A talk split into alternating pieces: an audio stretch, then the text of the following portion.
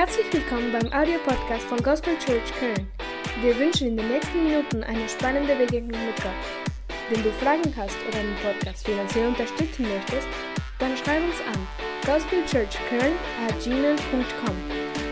Wir wünschen dir nun viel Spaß und eine gute Unterhaltung.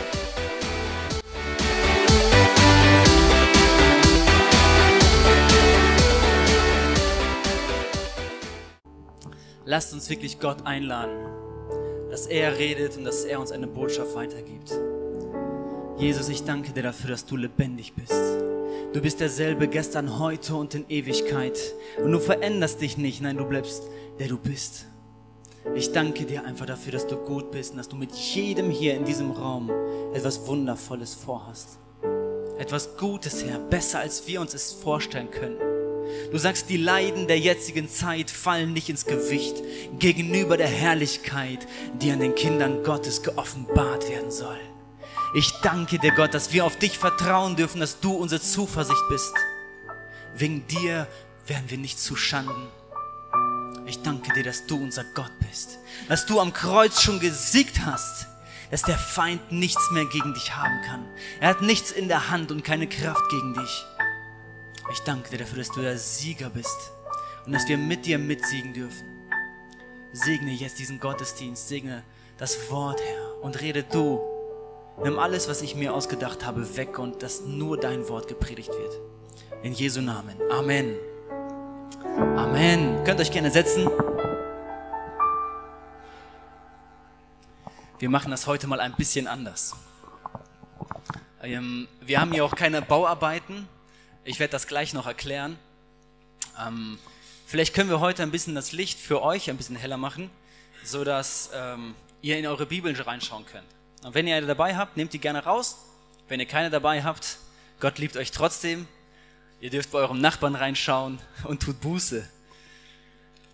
Das war natürlich nur ein Scherz, ne? Alles gut, alles gut, Leute.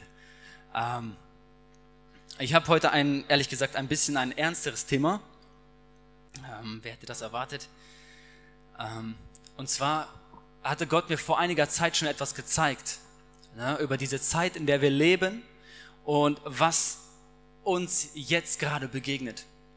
Und ich möchte heute darüber sprechen und ich habe lange damit gewartet. Ich habe ich hab das schon, es ist ein Traum, den ich gehabt habe, schon im September, Ende September. Und ich hatte lange gebetet, ähm, was Gott deswegen machen möchte oder was, was passieren soll oder was ich tun soll oder ob ich das überhaupt weitergeben soll. Und ich bin ganz sicher, dass ich das mit euch teilen soll. Ähm, ich möchte eine Stelle vorlesen. Ich habe eigentlich dem Stefan gesagt, ich lese das aus der Schlachter, aber ich habe hier eine andere Bibel und die kann ich euch empfehlen. Ne? Das ist ein Tipp kostenlos hier. Das ist die NGÜ, so heißt die, neue Genfer Übersetzung und die ist richtig einfach geschrieben. Ich mag meine Schlachterbibel, aber wenn man das hier beim ersten Mal so einfach Schlachter jemand auf den Kopf knallt, dann versteht man manchmal nichts.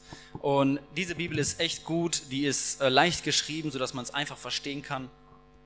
Und zum Überprüfen kann man immer noch eine Schlachterbibel lesen oder eine Elberfelder Bibel. Das sind alles Übersetzungen, die dann ein bisschen näher am griechischen Text sind. Ähm, und zwar ist das eine Stelle in 2. Thessalonicher 2. Ähm, 2. Thessalonicher 2 ab Vers 1. Und hier ist eine Stelle, über das Kommen des Antichristen.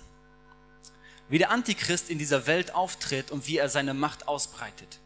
Ihr könnt euch das einfach anhören und passt mal gut auf. Hört einfach gut zu, seid aufmerksam dabei. 2. Thessalonicher 2 ab Vers 1. Das ist so einer von den letzteren Briefen von Paulus. Nun haben wir eine Bitte an euch, liebe Geschwister, und zwar im Hinblick darauf, dass Jesus Christus, unser Herr, wiederkommt und dass wir dann mit ihm zusammengeführt werden. Lasst euch nicht so schnell durcheinander bringen oder gar in Angst oder Schrecken versetzen durch die Behauptung, der Tag des Herrn habe schon begonnen. Ganz gleich, ob diese Behauptung sich auf eine vermeintliche Eingebung des Heiligen Geistes stützt oder auf eine fälschlich uns zugeschriebene mündliche Äußerung, oder auf einen Brief, der angeblich von uns stammt. Ich gehe ganz kurz durch diesen Text durch und fasse den ganz kurz zusammen. Paulus schreibt an eine Gemeinde in Thessalonik, so um das Jahr 50 äh, rum, 50 nach Christus. Und, und er sagt, lasst euch von niemandem Angst oder Schrecken jagen. Zu der Zeit sind mehrere Leute aufgestanden, ne, so Endzeitspezialisten, und die haben gesagt, der Tag des Herrn war schon und haben sich da irgendwas ausgedacht. Und die Menschen dachten, oh je, ich bin zurückgelassen worden oder ich habe es irgendwie verpasst. Aber er sagt hier ganz klar, der Herr kommt wieder und dann werdet ihr mit ihm zusammengeführt werden. Und das ist auch der Grund, warum sie Angst hatten. Ja, dass sie nämlich nicht mit dem Herrn zusammengeführt werden. Es gibt heute viele Theorien über die Endzeit. Aber ich möchte mit euch einfach diesen Text anschauen und wir schauen uns einfach an, was da steht. Wir halten einfach fest, wenn Jesus wiederkommt, dann wird die Gemeinde mit ihm zusammengeführt werden. Okay? Habt ihr das auch gelesen? Wir werden mit ihm zusammengeführt werden. Es gibt nämlich viele unterschiedliche Ansichten und da ist das immer unterschiedlich gemacht. Aber es ist ganz einfach. Jesus kommt wieder und die Gemeinde wird mit ihm zusammengeführt werden. Bis zu diesem Zeitpunkt ist sie noch auf der Erde. So, und jetzt weiter, sagt er weiter in Vers 3.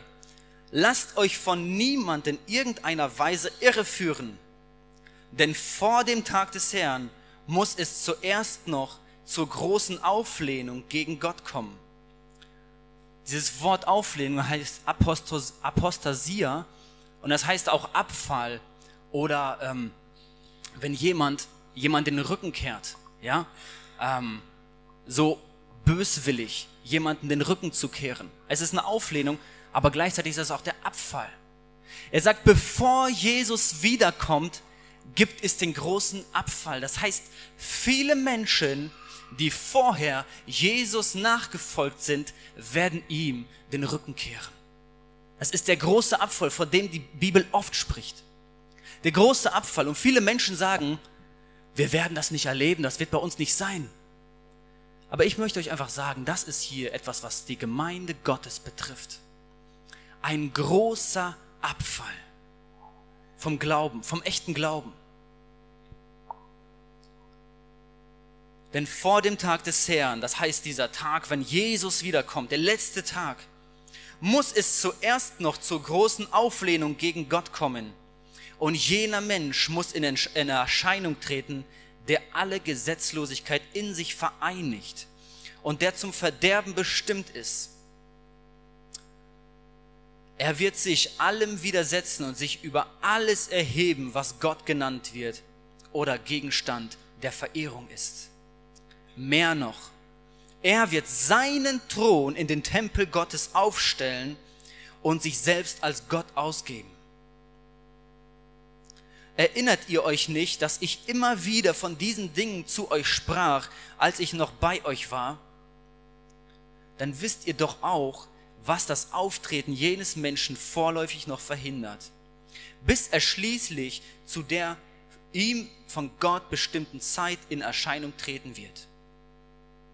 Im Verborgenen ist die Gesetzlosigkeit zwar jetzt schon am Werk, oder in anderen Bibeln heißt das das Geheimnis der Gesetzlosigkeit. Das heißt, es ist eine Gesetzlosigkeit, die im Verborgenen arbeitet.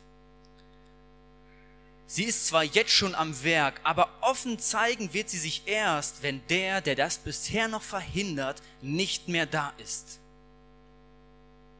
Dann allerdings wird der Gesetzlose in Erscheinung treten, doch Jesus der Herr wird ihn mit dem Hauch seines Mundes töten, sein Auftreten in Macht und Herrlichkeit wird ihn vernichten.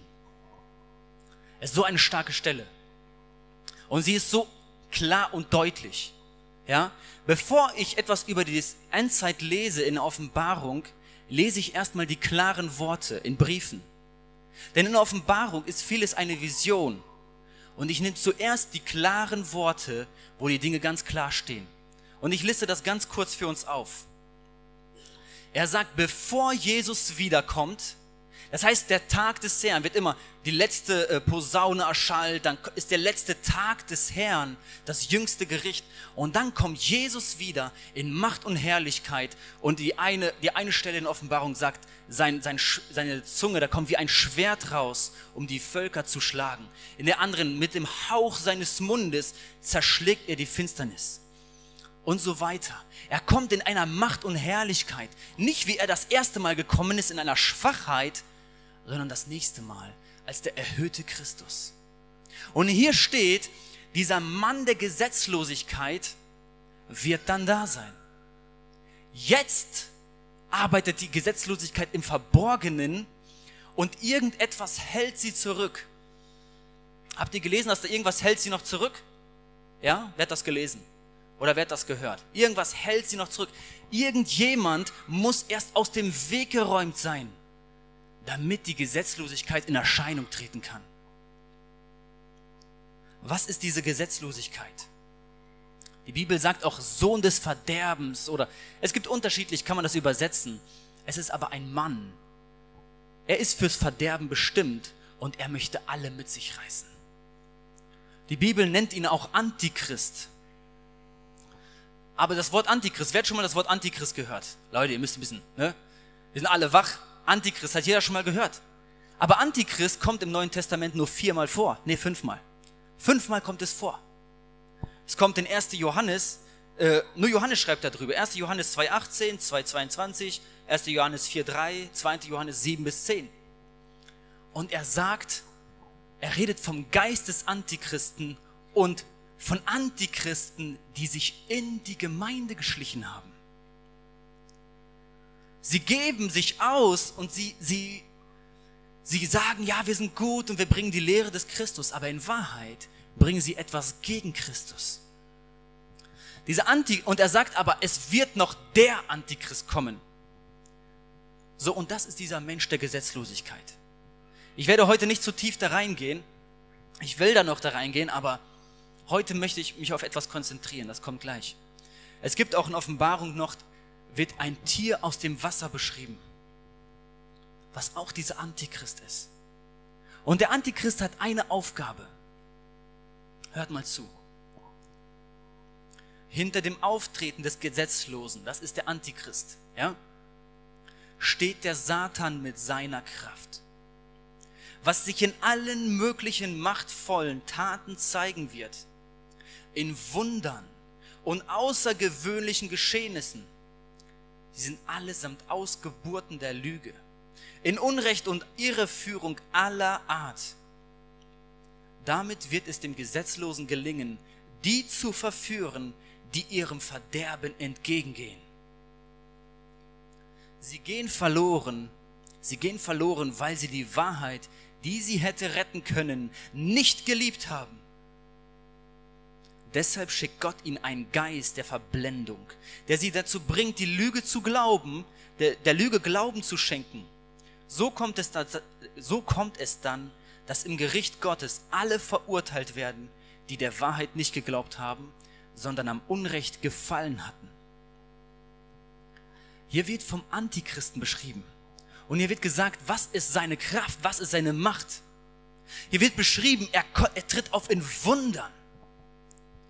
Guck mal, wir haben ein Problem heutzutage.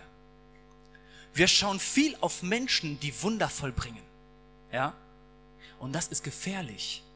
Denn der Antichrist, er wird auch in Wundern auftreten. Und was wir immer denken, es kommt so ein, ein, ein Ziegenmensch, ja, wie so ein Baphomet, er kommt so ein Ziegenmensch, er hat Hörner, er hat hinten einen Schwanz, eine Forke und er wird die Völker so jagen. Guck mal, wir haben alle schon mal dies, dieses Bild gesehen. Aber die Bibel sagt, Satan war ein Engel des Lichts. Satan sah sich selbst als den schönsten Engel des Himmels. Satan wird nicht kommen mit einer Forke. Satan kommt wie das Schönste, was du jemals gesehen hast. Wie das Allerschönste, was du jemals gesehen hast. Ähm, Johnny, komm mal ganz kurz nach vorne. Was Satan macht, Schau dich das ganz kurz an. Schau mal, Johnny, schau mal auf das Mikrofon. Es wird irgendwann ein Tag des, das Ende kommen. Und der Satan wird dich verführen mit diesem Mikrofon. Und in Wahrheit ist das Problem ein ganz anderes. Er macht es auf einem ganz anderen Weg und kommt von hinten und sticht dich da ab. Was ich einfach zeigen möchte ist, okay, du darfst dich setzen. Ihr habt das alle gesehen, ja? Ich habe sozusagen ein Messer hinter seinem Rücken gehabt. Und das ist, was Satan machen wird. Er malt uns ein Bild, guck mal, so werde ich kommen und ach, und wir vergessen, wie er noch kommen wird. Wisst ihr, wenn der Antichrist kommt, er wird mit einer Strategie kommen, die die Gemeinde noch nicht kennt. Okay? Man, man hört manchmal Predigten über Strategien des Satans, wie er Menschen zu Fall bringt. Aber ich sage euch, wenn der Antichrist kommt, wird er mit einer neuen Strategie kommen, die wir nicht kennen. Es wird eine Verführung sein, wie sie es noch nicht gegeben hat. Sie wird so stark sein, dass sogar Kinder Gottes den Glauben verlassen. Geht das überhaupt? Jesus sagt in Markus 13, wenn er kommt, dieser Mann der Gesetzlosigkeit, der sich über alles erhebt, er wird alles dafür tun, auch die Heiligen und Auserwählten zu verführen.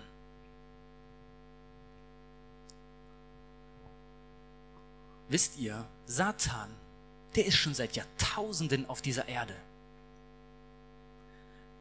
Er kennt alle Gedanken von Menschen. Er weiß, wie Menschen denken. Er weiß auch, wie du denkst. Er kann deine Gedanken nicht lesen, aber er, er macht sich ein Protokoll von dem, was du tust. Er schreibt sich aus, auf, wie du handelst. Er weiß, wie er die Menschen kriegt. Er weiß, wo er seine Fallen aufstellen muss. Guckt mal. Ich weiß, ich bin nicht so, ich bin nicht so klug wie Satan. Aber Gott kann uns Weisheit schenken. Amen. Gott kann uns Weisheit schenken. Und das brauchen wir. Ich sag euch nur mal ganz kurz. Wenn ich Satan wäre und ich möchte, müsste den un, den perfekten Plan ausdenken, wie ich die, die, die Christen verführen kann. Die Christen, die Gläubigen sind das Hauptziel des Antichristen. Schau mal, die anderen Menschen sind schon verführt. Die anderen Menschen gehen schon in die Verdammnis. Die sind schon auf dem Weg des Todes. Aber er möchte auch noch die, die Gott gehören, nehmen. Was ich machen würde, ich kenne doch alle großen Männer Gottes. John Wesley, Smith Wigglesworth oder egal wen. Ich kenne alle großen Männer. Ich würde ein Porträt zeichnen vom perfekten Mann Gottes. Wie muss er aussehen? Und ich würde diesen Antichristen als Agenten einsetzen. Ich würde aus ihm einen Agent machen. Er spielt den perfekten Christen, der, der in Wundern wandelt, in, in Zeichen wandelt. Nach außen hin sieht er demütig aus und gottesfürchtig. Wie komme ich da drauf? Ich sage nicht, dass es so sein wird. Ja? Ich glaube, Satan ist so gewitzt und gerissen, es wird nicht so leicht, im Voraus die Strategie zu kennen. Aber dieses Wort Antichrist kann zwei Dinge bedeuten. Es kann bedeuten, jemand, der gegen Christus ist. Es kann auch bedeuten, anstatt Christus. Es kann bedeuten, dass jemand anstatt Christus auftritt. Er stellt sich an die Stelle Christus. Hier heißt es, er setzt sich in den Tempel Gottes. Nenn mir eine Stelle im Neuen Testament bei Paulus. Okay, man findet bestimmt eine Stelle. Aber im Neuen Testament, in den Evangelien, du findest den Tempel als eine Ortsbezeichnung, wo Menschen hingehen. Du findest den Tempel in der Offenbarung als den himmlischen Tempel. In Hebräerbrief als den Tempel im Himmel, als das, als das geistliche Heiligtum und so weiter, als die geistliche Stiftshütte. Und bei Paulus findest du den Tempel als Gemeinde Gottes. So, es kann sein, dass es am Ende der Zeit nochmal ein Tempel in Jerusalem gibt, aber es kann genauso sein, und exegetisch wäre das noch korrekter, wenn man nämlich sagt, das, was Paulus immer als Tempel Gottes bezeichnet, bezeichnet er auch hier als Tempel Gottes, dann könnte es sein, dass der Antichrist sich mitten in die Gemeinde setzt und sich als ein Gott ausgibt und sich verehren lässt. Und nicht, dass da sich ein, ein Stier in den Tempel Gottes setzt, aber dass er ein Christus darstellt, der nicht der Christus ist. Der nicht der wahre Weg zu Gott ist, sondern ein falscher Christus. Aber das ist gar nicht, worüber ich heute richtig reden möchte. Das ist ein bisschen die Einleitung. Was ich sagen möchte, ist, da kommt etwas Gigantisches auf uns zu. Und da kommt ein Kampf auf die Gemeinde Gottes zu, wo es gilt, standhaftig zu sein. Sie gehen verloren, weil sie die Wahrheit, die sie hätte retten können, nicht geliebt haben. Es kann dich nichts retten außer der Wahrheit. Es kann dich nichts retten außer der Wahrheit. Weil wer hat dieses Buch geschrieben? Es ist Gott, der Allmächtige. Und er kennt selbst die Gedanken von Satan. Gott, der Allmächtige, gibt uns hier Rat und Weisheit. In dieser, in dieser finsteren Stunde ein Licht zu haben. Die Bibel sagt, dein Wort ist ein Licht auf meinem Weg.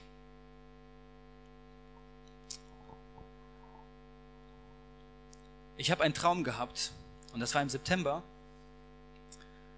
Und ich möchte euch ganz kurz, ähm, ich weiß nicht, wie fit seid ihr heute? Demnach entsprechend werde ich ein bisschen kürzen. Aber ich habe einen Traum gehabt und ich hatte einmal schon einen Traum gehabt, der komplett so in Erfüllung gegangen ist. Ich hatte schon mehrere Träume, die in der Zukunft in Erfüllung gegangen ist. Aber einmal hatte ich einen Traum gehabt und da sind Dinge in diesem Traum passiert und Daddy, Daddy ist Zeuge davon. Ich hatte Daddy das damals erzählt und die Dinge sind passiert und ich habe das anderen erzählt. Meine Frau ist auch Zeuge. Und ich habe gesagt, ich habe diesen und diesen Traum gehabt, diese Dinge sind passiert. Und es waren zwei Personen, die sich verabschiedet hatten. Und, ähm, und dann bin ich, im, und am Ende, ich habe das alles gesehen und am Ende bin ich wieder zurückgeschleudert worden im Traum an den Anfangszeitpunkt. Und dann konnte ich allen sagen, macht euch keine Sorgen, es ist alles gut. Und und am Ende, zwei Monate später, ist alles so in Erfüllung getreten. Und bei der einen Person, naja, okay, ich gehe jetzt nicht so tief da rein, aber das, das, das Krasse war, es ist alles genauso passiert. Und ich hatte gelernt, Träume müssen wir ernst nehmen. Denn Gott kann uns zeigen, welche Zeiten antreten. Ja? Ich bin ganz vorsichtig dabei zu bestimmen, wann der Tag des Herrn ist. Die Bibel sagt, keiner weiß, wann der Tag des Herrn ist. So, ich hatte diesmal einen Traum gehabt und ich stand in einem Gebäude und ich schaute aus dem Fenster und ich sah eine riesige Säule stehen. Und auf dieser Säule war ein Kopf, ja, eine, Stein, eine Steinsäule mit einem Steinkopf obendrauf. Und hinter dieser Säule war ein riesiges Gebäude, wie ein Wolkenkratzer. Das war beides ewig hoch. Und ich schaute mir das an und in einem Moment sah ich wie ein Schatten eine Wolke, genau in derselben Form, ein Gebäude und eine Säule, daneben, dahinter. Und in dem Moment wusste ich, das ist der Antichrist. Und die Wolke dahinter ist die Macht, die ihn begleitet. Eine unsichtbare Macht, die mit ihm ist. Und das ist der Satan. In dem Traum wusste ich ganz klar, das ist der Antichrist. Und ich sah es. Und ich wusste, jetzt ist der Zeitpunkt gekommen. Ich bin an einem anderen Ort und habe Menschen getroffen, die den Weg mit Gott verlassen haben.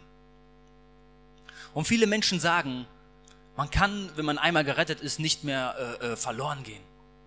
Ich will dir sagen, das findest du nicht in der Bibel. Das findest du nicht in der Bibel. Die Stelle, wo, wo die sagt, niemand kann sie aus meiner Hand reißen, das stimmt. Satan ist nicht stärker als Gott. Wenn wir in Gottes Hände sind, Gott ist immer stärker. Aber du kannst einen Weg wählen, der aus dieser Hand geht. Der aus dieser Hand rausgeht, aus dem Schutz rausgeht. Und ich habe Leute gesehen, ich meine es ganz ernst, Freunde mir von mir, die Pastoren waren, die Jugendleiter waren, Hauskreisleiter waren, Leute, die gebrannt haben, ich meine es ganz ernst, die mit mir zusammen evangelisiert waren und die eines Tages gesagt haben, ich kann mit Gott nichts mehr anfangen. Ich, hab, ich erlebe das und mein Herz blutet, wenn ich das sehe. Wie dann so viele Christen sagen, mir kann keiner was. Und sie laufen einem großen, einer großen Verführung entgegen.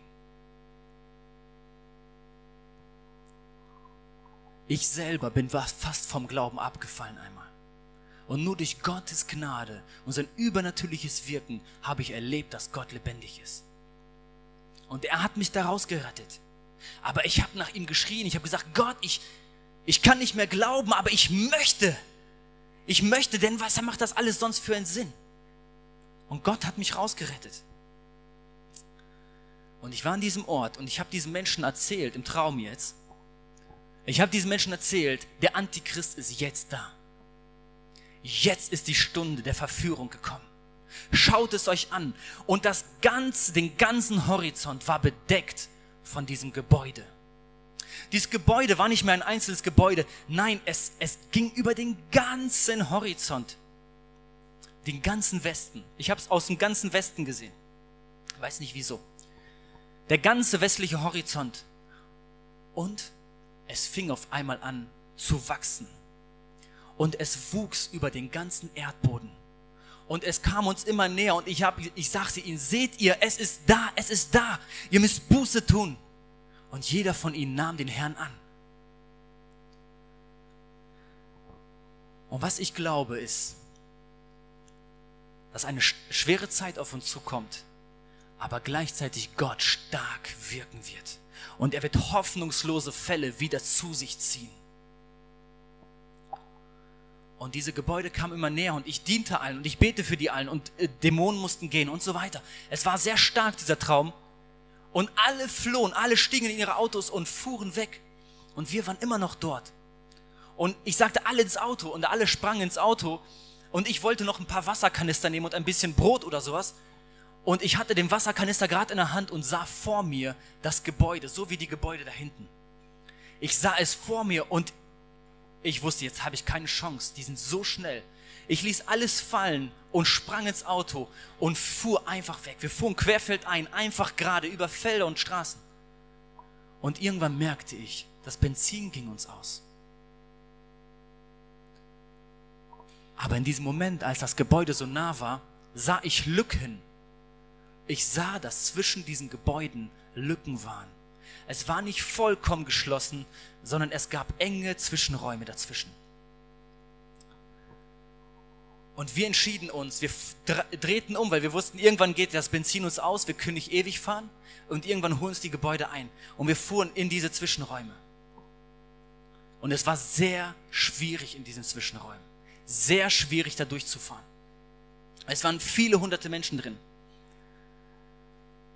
Okay. Und dieser Traum war sehr kraftvoll.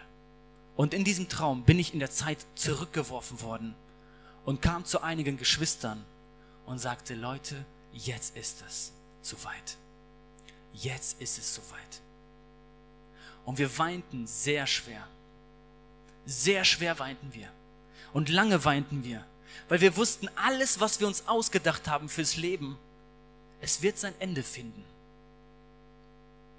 Und wir wussten, viele Menschen, die wir lieben, werden vielleicht nicht mehr den Herrn annehmen. Und ich wurde zurückgeworfen und da war noch nichts davon zu sehen. Aber ich wusste im Geist, jetzt ist es soweit. Ihr könnt diesen Traum annehmen oder nicht. Das ist euch freigestellt. Ich möchte, dass ihr das prüft. Aber ich habe euch das jetzt gesagt, ich bin davon frei. Was ich möchte, dass ihr ernst nimmt, ist das Wort, das wir gleich lesen werden. Ich glaube, Gott hatte zu mir gesprochen. Ich bin davon felsenfest überzeugt.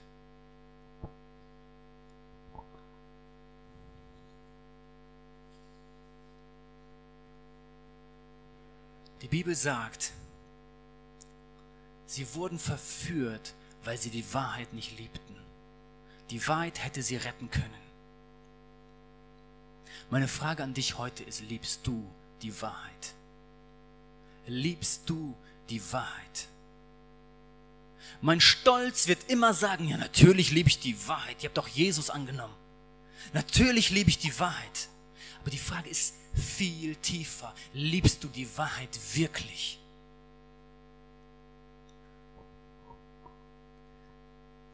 Unser Stolz wird immer sagen, natürlich. Und wir werden uns über andere erheben. Die Wahrheit zu lieben heißt ihr zu gehorchen, sie anzunehmen, nicht alles zu hinterfragen und nicht alles verstehen zu müssen, aber sie einfach anzunehmen und im Leben anzuwenden.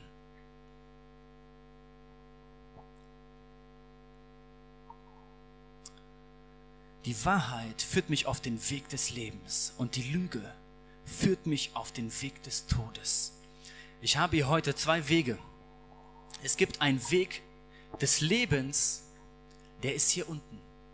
Und es gibt einen Weg des Todes und der ist hier oben. Oh, hier oben gefällt es mir viel besser. Hier oben sieht mich jeder. Hier oben bin ich im Licht. Ich bin der Mittelpunkt. Hier oben ist es viel schöner. Es sind viele schöne Dinge zu sehen, viele schöne Dinge zu erleben. Aber die Wahrheit ist, dieser Weg ist eine Verführung. Wisst ihr, die Lüge oder die Verführung wird sich immer als Wahrheit ausgeben. Sie wird sich immer als Wahrheit ausgeben. Und vielleicht sagst du, ja, ich liebe die Wahrheit, aber vielleicht ist es nur deine Wahrheit und nicht Gottes Wahrheit. So wie kannst du sicher gehen, dass du Gottes Wahrheit liebst? Er weist ihn voll zurecht. Wie kannst du sicher gehen, dass du Gottes Wahrheit liebst? Ich werde hier heute ein bisschen rumlaufen. Stört euch nicht daran. Wer ist die Wahrheit? Wer kann das sagen? Wer ist die Wahrheit? Wer ist die Wahrheit? Er ist die Wahrheit, der Weg und das Leben. Jesus sagt, Johannes 14, 2, Vers 6, ihr braucht es nicht lesen, im Haus meines Vaters sind viele Wohnungen. Wenn nicht, so hätte ich es euch gesagt. Ich gehe hin, um euch eine Stätte zu bereiten. Und wenn ich hingehe, um euch eine Stätte zu und eine Stätte bereite, so komme ich wieder und werde euch zu mir nehmen, damit auch ihr seid, wo ich bin. Wohin ich aber gehe, wisst ihr, und ihr kennt den Weg. Thomas spricht zu ihm, Herr, wir wissen nicht, wohin du gehst, und wie können wir den Weg kennen? Jesus spricht zu ihm, ich bin der Weg die Wahrheit und das Leben. Niemand kommt zum Vater als nur durch mich. Das ist die Wahrheit. Er sagt, ich bin der Weg, die Wahrheit und das Leben. Schau mal, du kannst auf den Weg des Lebens nur kommen durch die Wahrheit. Du kannst zum Leben nur kommen durch, das, durch den Weg. Und es wird sich immer darin entscheiden, an der Wahrheit ob du auf dem Weg des Lebens bist oder auf dem Weg des Todes. Jesus sagt, ich bin der Weg, die Wahrheit und das Leben. So als allererstes, Jesus ist die Wahrheit. Die Bibel sagt, er ist das Wort Gottes, das auf der Erde Mensch wurde. Jesus ist das Wort Gottes. Er ist die Wahrheit, die reine Wahrheit. was du machen kannst, ist, du kannst sagen, ja, natürlich liebe ich Jesus. Ja? Viele tausend Menschen liebten Jesus. Sie himmelten ihn an. Sie freuten sich über, was er tat. Er, er vermehrte Brot, er heilte die Kranken, er trieb Dämonen aus, Blinde konnten wieder sehen und Lahme wieder gehen. Sie liebten ihn. Und er sagt, wenn ich Vater und Mutter hast um meinetwillen, kann ich mein Jünger sein. Er sagt, wer nicht mein Brot und mein, äh, wenn nicht mein Leib und mein Blut trinkt, mein, mein Fleisch isst, kann nicht mein Jünger sein. Und die Menschen drehen alle um. So in diesen, es geht darum nicht um Kannibalismus, Leute. Ne? Ich will das kurz festhalten. Es geht dabei nicht um Kannibalismus und auch nicht, dass du deine Eltern töten musst. Es geht darum, was ist an, dem, an der ersten Stelle deines Lebens. Und das Problem, was die Menschen hatten, sie konnten Jesus nicht an die erste Stelle ihres Lebens setzen oder Gott. Und sie liebten, was er tat, aber sie liebten nicht die Wahrheit. Und die Wahrheit ist das Einzige, was sie retten kann. Deswegen ist Jesus gekommen, um uns von unserer Sünde zu erlösen und uns den Weg zum Leben zu zeigen um ein Vorläufer zu sein auf dem Weg des Lebens und wir folgen ihm auf dem Weg des Lebens. Meine Frage an dich heute ist, liebst du Jesus wirklich? Liebst du die Wahrheit wirklich? Und liebst du den Weg der Wahrheit wirklich, den Weg des Lebens wirklich?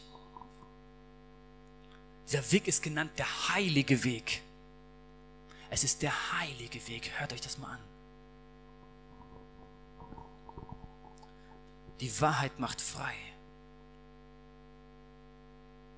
Aber was ist Wahrheit? Was ist wirklich Wahrheit?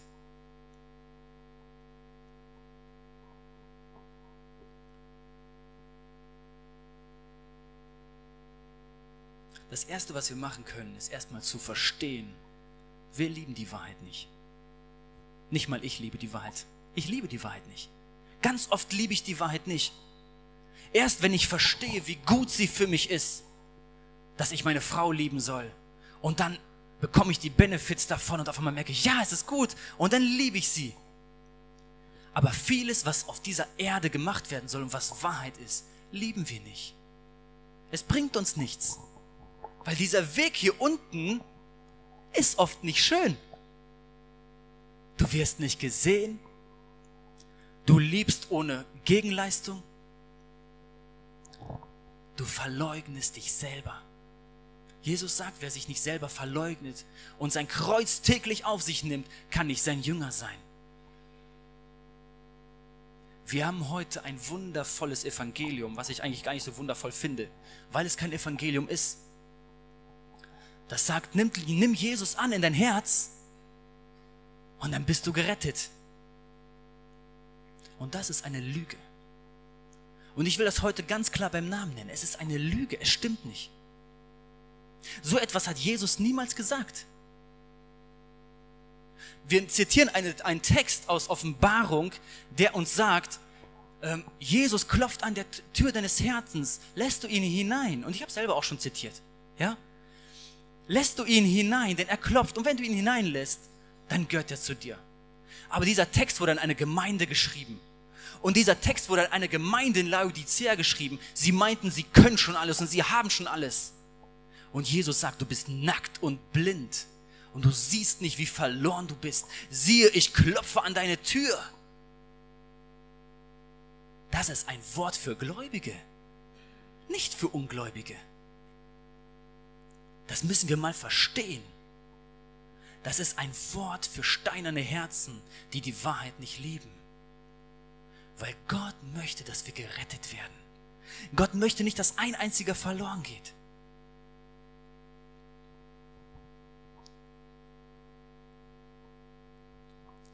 Ich habe selber vielen Menschen gesagt, Jesus liebt dich. Einfach so. Und ich habe ihnen nicht das echte Evangelium verkündigt. Und ich tue Buße dafür. Weil das hilft den Menschen nicht. Jesus liebt sie. Ich kann ihnen das sagen, aber ich muss ihnen auch die Wahrheit sagen. Ich muss diese Zeit einräumen, ihnen die Wahrheit zu sagen. Du kannst sagen, ich liebe Jesus, aber wenn du weiter da oben läufst, du gehst ins Verderben. Das ist nicht der Weg des Lebens. Dann hast du Jesus nicht, dann hast du nicht das Leben. Dann hast du nicht den Weg und die Wahrheit.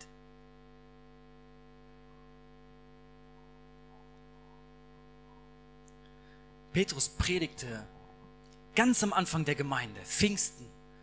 Der Geist wirkte stark. Und Petrus predigte, das ist der Christus, den ihr gekreuzigt habt. Und er schmeißt es den Leuten an den Kopf und sagt, ihr wart das. Ihr habt Jesus Christus ans Kreuz genagelt. Und so weiter. Er predigt das Evangelium. Und sie sind betrübt und sagen, was sollen wir tun, Petrus? Wir spüren, dass du recht hast. Was sollen wir jetzt tun? Und Petrus sagt, tut Buße. Das heißt, kehr um von deinem falschen Weg, denn du bist auf einem falschen Weg. Du bist nicht auf dem Weg des Lebens. Du bist auf dem breiten Weg, wie die Bibel ihn nennt, der schön aussieht. Du bist nicht auf dem Weg des Lebens. Und er sagt, kehr um, geh auf den Weg des Lebens. Und dann sagt er, tut Buße, lasst euch taufen zur Vergebung eurer Sünden. Und ihr werdet die Gabe des Heiligen Geistes empfangen. Was hätte ich ihm gesagt? Vielleicht hätte ich ihm auch einfach gesagt, ja, wenn, wenn, du, wenn du das so siehst, dann bete mit mir dieses Gebet und du hast Jesus. Aber das hat Petrus nicht gesagt. Und im Laufe der Geschichte, der Apostelgeschichte, der Heilige Geist fiel auf Menschen und sie fing an, in Zungen zu reden und prophetisch zu weissagen. Man hätte sagen können, ah, sie gehören jetzt zu uns. Aber trotzdem sagte man, nee, trotzdem Buße tun und taufen lassen. Weil du musst es richtig machen. Weil sonst schaust du da hinten in die Herrlichkeit und du hast verstanden, es gibt einen Gott. Und du gehst dahin und sagst, ja, ich freue mich. Du freust dich auf dieses Licht und du schaust dahin. Aber du bist auf dem falschen Weg. Das hier ist der falsche Weg. Dieser Weg führt am Ende ins Verderben. Nach deinem Tod führt er ins Verderben. Ich gehe noch mal schnell zurück. Da will keiner hin. Da will wirklich keiner hin. Und es gibt noch den anderen Weg. Und Jesus wird dir in deinem Leben viele Möglichkeiten geben. Die Bibel sagt, am Ende wird keiner sagen können, Gott hat es mir nicht gesagt. Gott spricht zu jedem in irgendeiner Art und Weise. Und vielleicht bist du nicht mehr an diesem Punkt des Lebens und denkst, du hast eine Chance vertan. Nein, Gott gibt dir noch eine andere Chance. Heute sitzt du hier und er ruft dich wieder und sagt, hey, lass dein Ego da oben. Dieses Ego kann in die Hölle fahren, aber dich liebe ich.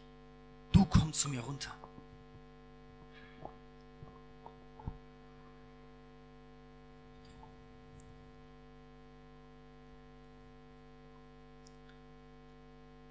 Wenn wir die Wahrheit wegnehmen, dann ist es auch nicht der Weg der Wahrheit und dann ist es auch nicht der Weg des Lebens und dann hast du auch nicht das ewige Leben. Nur wenn du die Wahrheit hast. Und das ist die große Verführung, dass man denkt, es ist die Wahrheit, aber in Wahrheit ist es nicht die Wahrheit. Und das ist so eine große Lüge, mit der wir uns belügen. Und heutzutage gibt es so viel falsche Theologien, die das alles stützen und sagt, einmal bist du gerettet, immer bist du gerettet. Sag mir, wo das in der Bibel steht. Es steht nicht in der Bibel. Es gibt eine Stelle und die sagt, er ist das Opfer ein für allemal. Ein für allemal ist Christus für uns gestorben am Kreuz. Es braucht keines weiteren Opfers. Jesus muss nicht wieder jedes Mal sterben wie in der katholischen Messe. Er ist einmal gestorben und damit reicht es.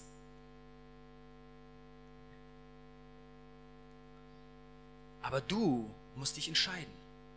Und Buße ist ein Lebensstil, den wir leben müssen.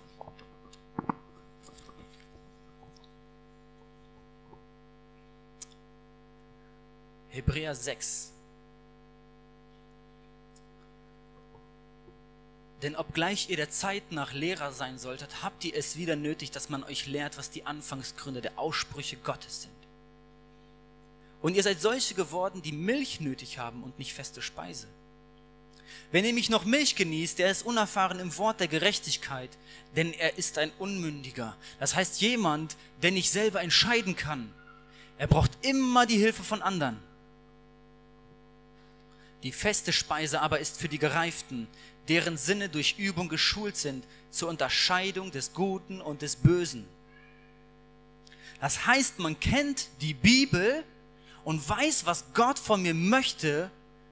Und deswegen kann ich unterscheiden, was ist der Weg des Lebens und was ist der Weg des Todes.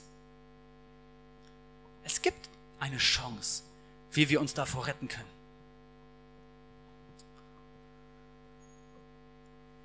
Darum wollen wir die Anfangsgründe des Wortes Christus lassen und zur vollen Reife übergehen wobei wir nicht nochmals den Grund legen mit der Buße von toten Werken und den Glauben an Gott und mit der Lehre von Waschungen, von der Handauflegung, der Totenauferstehung und dem ewigen Gericht.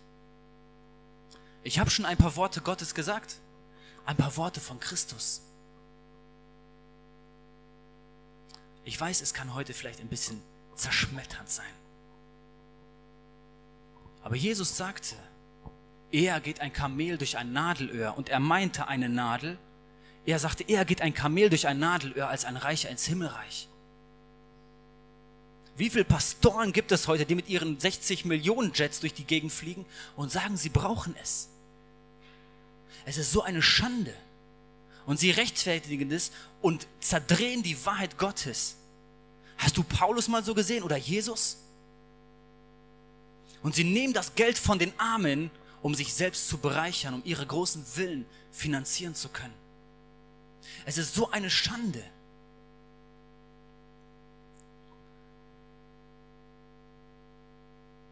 Wir sind schon bei 45 Minuten. Ich weiß gar nicht, wie ich das zu Ende bringen soll.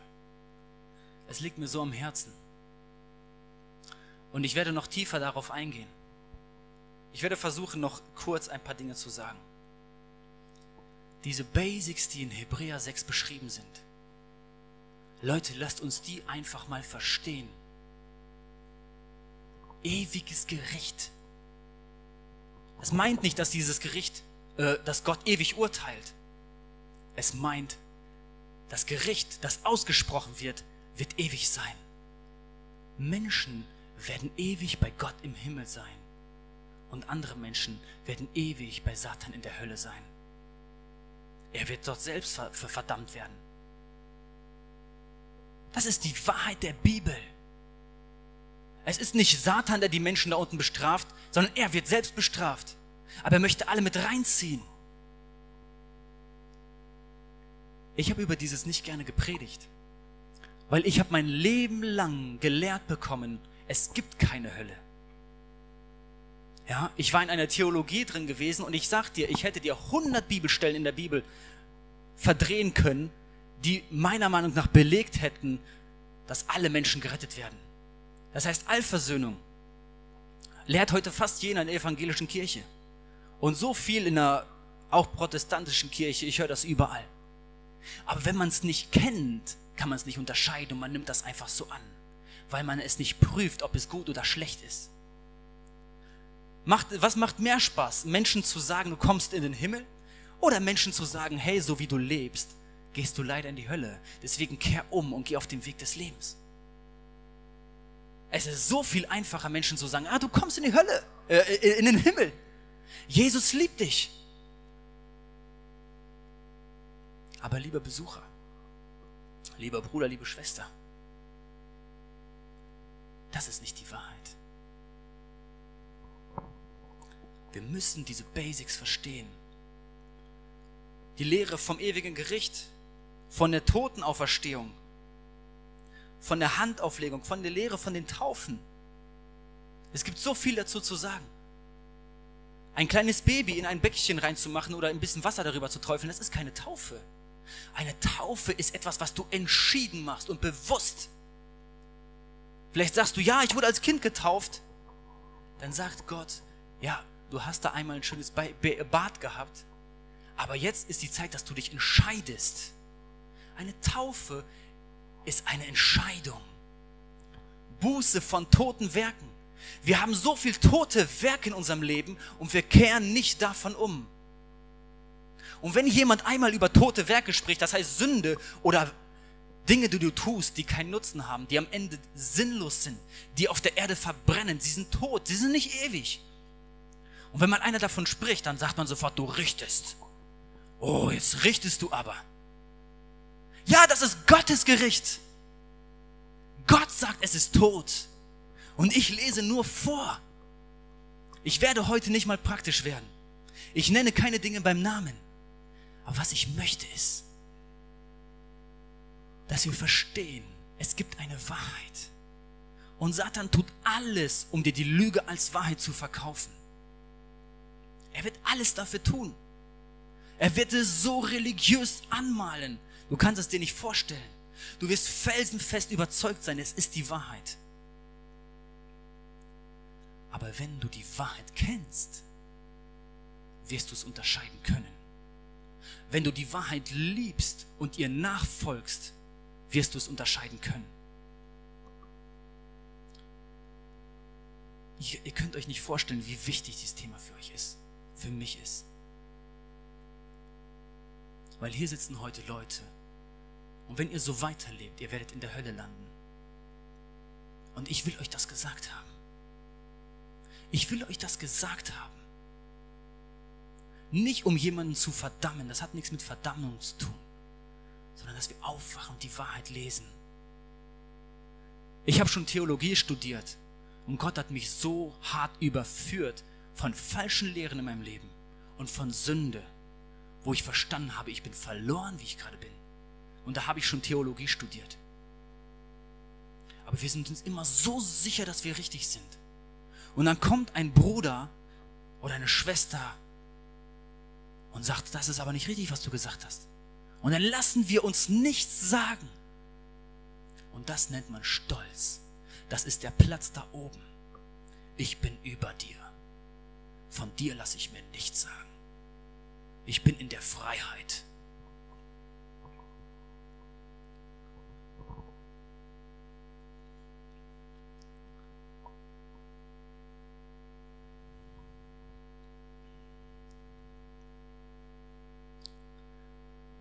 Wir müssen wirklich aufwachen von unserer Naivität.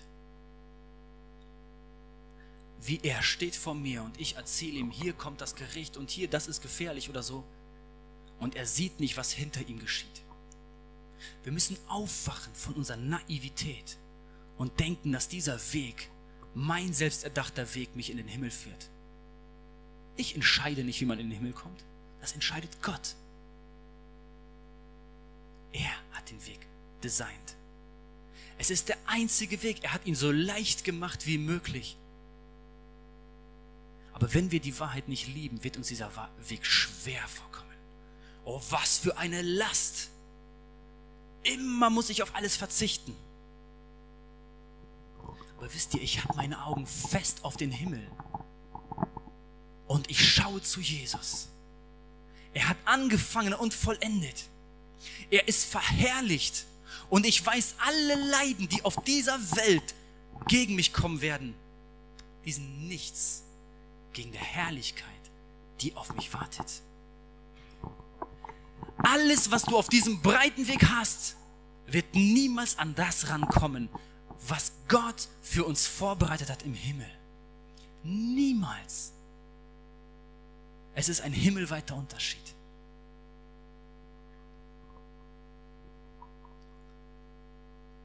Es ist keine Last. Es ist Erlösung, es ist Errettung. Der Wahrheit zu folgen, die Wahrheit zu lieben. Und ich liebe diese Wahrheit, indem ich danach suche, danach forsche, Tag und Nacht. Ich sage euch ganz ehrlich, ich lese oft nicht die Bibel, obwohl ich es möchte. Und oft finde ich nicht die Zeit dafür. Aber wenn ich dies tue, dann ist das so gut für mich weil es zeigt mir, wo Dinge in meinem Leben falsch sind. Und ich sage euch ganz ehrlich, ich habe in meinem Leben Dinge, in meiner Theologie Dinge, die falsch sind und an denen Gott arbeiten muss. Das müssen wir alle verstehen. Denn sonst kann Gott mit uns nicht arbeiten. Wisst ihr, wer diese Verführung sendet und wer diese Verführung erlaubt? Gott damit alle gerichtet werden, die die Wahrheit nicht liebten. Die Bibel sagt es ausdrücklich, Gott lässt es zu. Gott hält ihn eine Weile zurück und dann lässt Gott ihn frei. Und was ich verstanden habe, es ist nicht so, dass du ein fester Christ bist. Du bist ein fester Christ und auf einmal fuhr, wirst du weggerissen. Es ist, dass du ein Christ bist, der hier oben lebt und sich vormacht, er kommt in den Himmel. Du lebtest schon längst hier. Du hast Gott überhaupt nicht gehorcht. Du gingst fromm in den Gottesdienst und hebtest deine Hände zum Lobpreis. Aber Gott war nicht die erste Stelle in deinem Leben. Die Bibel sagt es eindeutig. Solche werden das Reich Gottes nicht ererben. 1. Korinther 6, 9, lest euch das einfach durch. Epheser 5, lest es euch einfach durch. Solche werden das Reich Gottes nicht ererben. Ob du dich Christ nennst, ein Jünger, Nachfolger, ist völlig egal. Was in deinem Herzen ist, das entscheidet. Kannst eine Robe anziehen, kannst eine Taube hier raufsticken lassen. Es ist alles egal. Gott sieht es. Die Verführung macht nur offensichtlich, wo du eigentlich stehst.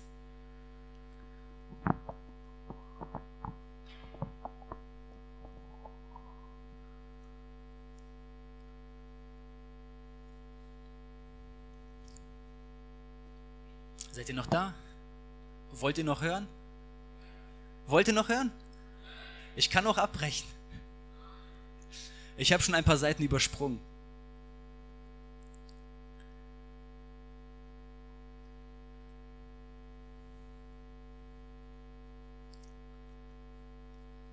Einfach, ich wünsche mir, dass wir wirklich aufwachen. Ich möchte noch eine Stelle lesen in 2. Petrus 9. 2. Petrus 2. So viel Kapitel hat er gar nicht.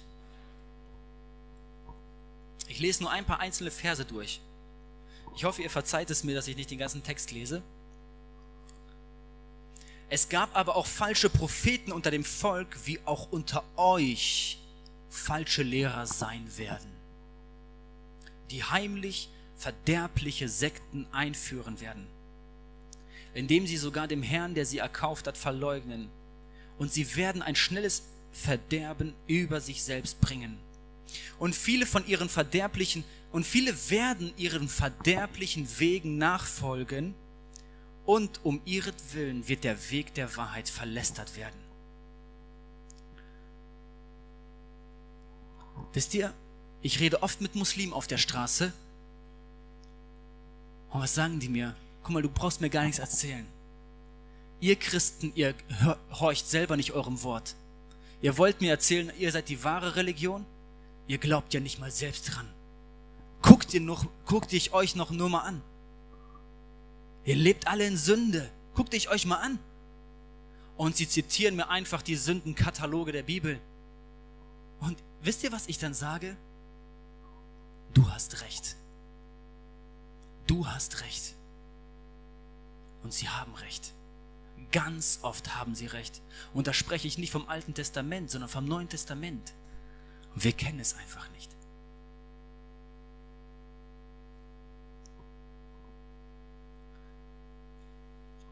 Wegen uns, wenn wir falsch laufen, wird der Weg der Wahrheit verlästert.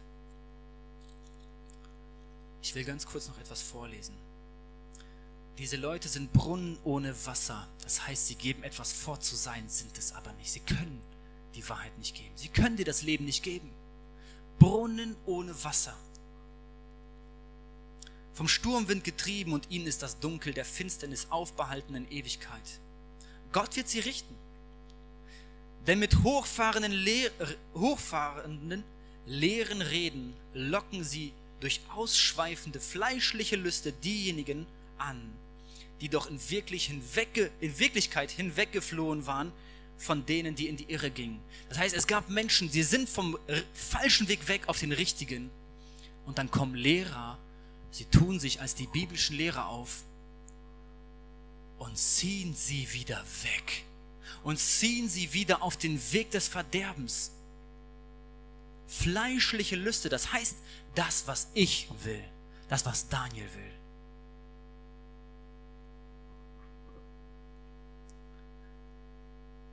Dabei verließen sie, ver, verheißen sie ihnen Freiheit. Wie oft hört man das heutzutage? Ich habe Freiheit.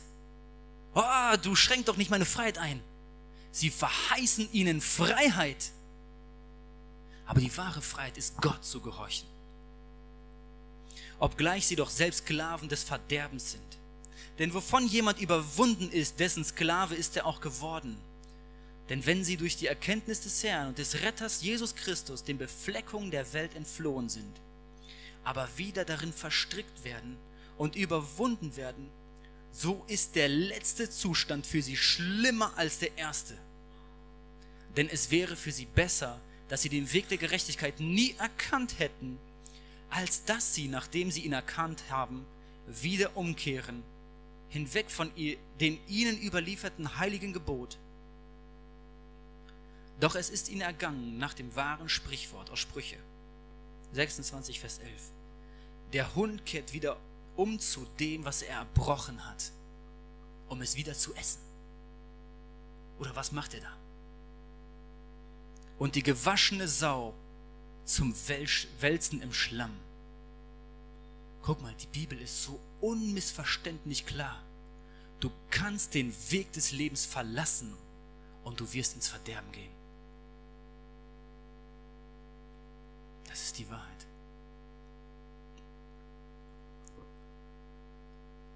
Wir sprechen so oft über Epheser 4 und da geht es auch über die Zurüstung der Heiligen. Aber das Erste, wozu die Heiligen zugerüstet werden, ist zur vollkommenen Mannesreife, zum Maß der vollen Größe des Christus, damit wir nicht mehr Unmündige sein, wie Kinder, hin und her geworfen von und umhergetrieben von jedem Wind der Lehre, durch das betrügerische Spiel der Menschen durch die Schlauheit, mit der sie zum Urirrtum verführen.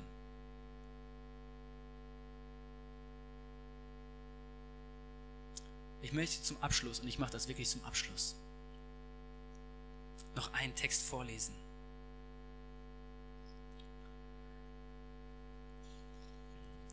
Und da sagt Paulus in 2 Timotheus 3, Vers 16, und er spricht davon, dass alle Schrift eingegeben von Gott ist.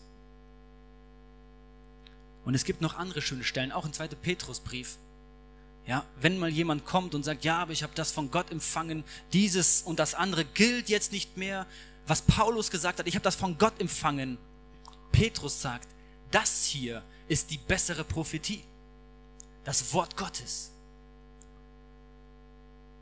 Und zum Beispiel, es gibt viele Dinge bei Paulus, wo man dann sagt, ah, Paulus, ja, er hatte so sein Frauenbild, ne? der war so ein Frauenfeind. Oder Paulus, ja, der hat das sowieso falsch gemacht. Wisst ihr, was Petrus über Paulus sagt? Menschen, die die Wahrheit nicht kennen, verdrehen seine Worte. 2. Petrus, letztes Kapitel, letzte Verse. Sie verdrehen seine Worte. Es gibt keinen Grund, Paulus Worte auszuhebeln. Jesus Christus ist derselbe gestern, heute und in Ewigkeit. Die Stelle von Jesus Christus in Hebräerbrief bezieht sich auf Lehre. Wir denken immer, es geht um Wunder oder Zeichen oder dass Gott heute noch heilt. Gott heilt heute noch. Aber es geht in dieser Stelle, Hebräer 13, Vers 8, um die Lehre. Er hat sich nicht geändert. Wir müssen zurück zu Gott, denn er hat sich nicht geändert. Wenn wir uns ändern und wenn das Christentum sich ändert, dann ist das unser Problem. Denn er bleibt derselbe gestern, heute und in Ewigkeit. Wo ich hin möchte, ist das, wenn der Tag meines Todes kommt. Wenn Gott keinen Weg mehr für mich frei machen kann. Denn eines Tages kommt ein Tag meines Todes. Da ist eine Wand. Und es kann niemand von hier nach dort gehen. Es ist entschieden für die Ewigkeit. Ich habe Zeit bis zum Tag meines Todes. Und dann wirst du sehen, bist du auf dem Weg des Lebens oder bist du auf dem Weg des Verderbens? Der Weg des Lebens geht dann schön nach oben. Und ich werde mit Christus bleiben für immer. Das ist, wo ich hin möchte. Aber der Weg davor ist gepflastert vielleicht mit Bedrängnissen, mit Leiden, mit Spott, mit Lüge über dich. Das ist, was Jesus auch ertragen hat.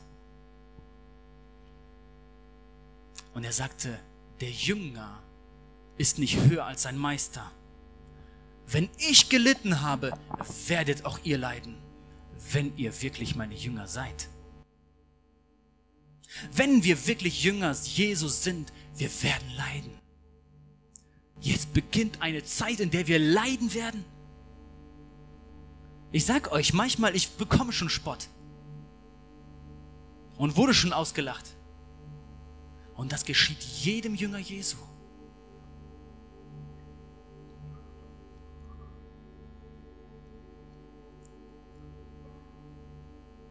Denn es wird eine Zeit kommen, da werden sie die gesunde Lehre nicht ertragen, sondern sich selbst nach ihren eigenen Lüsten Lehrer beschaffen, weil sie empfindliche Ohren haben. Und sie werden ihre Ohren von der Wahrheit abwenden und sich den Legenden zuwenden. Du aber bleibe nüchtern in allen Dingen. Erdulde die Widrigkeiten, tue das Werk eines Evangelisten. Richte deinen Dienst völlig aus, denn ich werde schon geopfert er sagt, ich werde hier schon geopfert. Er, so wie Jesus geopfert wurde. Paulus wird geopfert. Es ist nicht dieser leichte Weg, den man immer sagt. Gott kann uns schöne Momente schenken. Und ich erlebe sie auch. Und die Zeit meines Aufbruchs, Aufbruchs ist nahe. Das heißt, bald ist er vereint mit dem Vater. Ich habe den guten Kampf gekämpft, den Lauf vollendet, den Glauben bewahrt. Der Kampf geht um die Wahrheit. Den Glauben an die Wahrheit. Die Wahrheit nicht zu verleugnen, die Wahrheit festzuhalten. Von nun an liegt für mich die Krone der Gerechtigkeit bereit, die mir der Herr, der gerechte Richter an jenem Tag zuerkennen wird. Nicht aber allein mir, sondern auch allen, die seine Erscheinung lieb gewonnen haben. Beeile dich, bald zu mir zu kommen. Der du heute hier sitzt, beeile dich, bald zu Paulus zu kommen, zu Jesus zu kommen, zu all den Helden des Glaubens zu kommen, vereint zu sein mit Gott. Beeile dich, schau nicht nach rechts und links, schau nicht auf das, was andere Menschen haben Schau auf Gott. Folge ihm nach, er wartet auf dich. Jesus Christus, dein Meister, er wartet auf dich. Folge ihm nach. Hör auf mit irgendwelchen eigenen Lehrern, die du dir beschafft hast, die dir gefallen. Wenn ich mal etwas sage, was nicht stimmt, weis mich darauf hin. Denn ich möchte zu ihm. Ich möchte zu Jesus. Ich möchte die Krone der Gerechtigkeit haben, die er denen vorbehalten hat, die an ihn glauben. Ich möchte, dass wir aufstehen.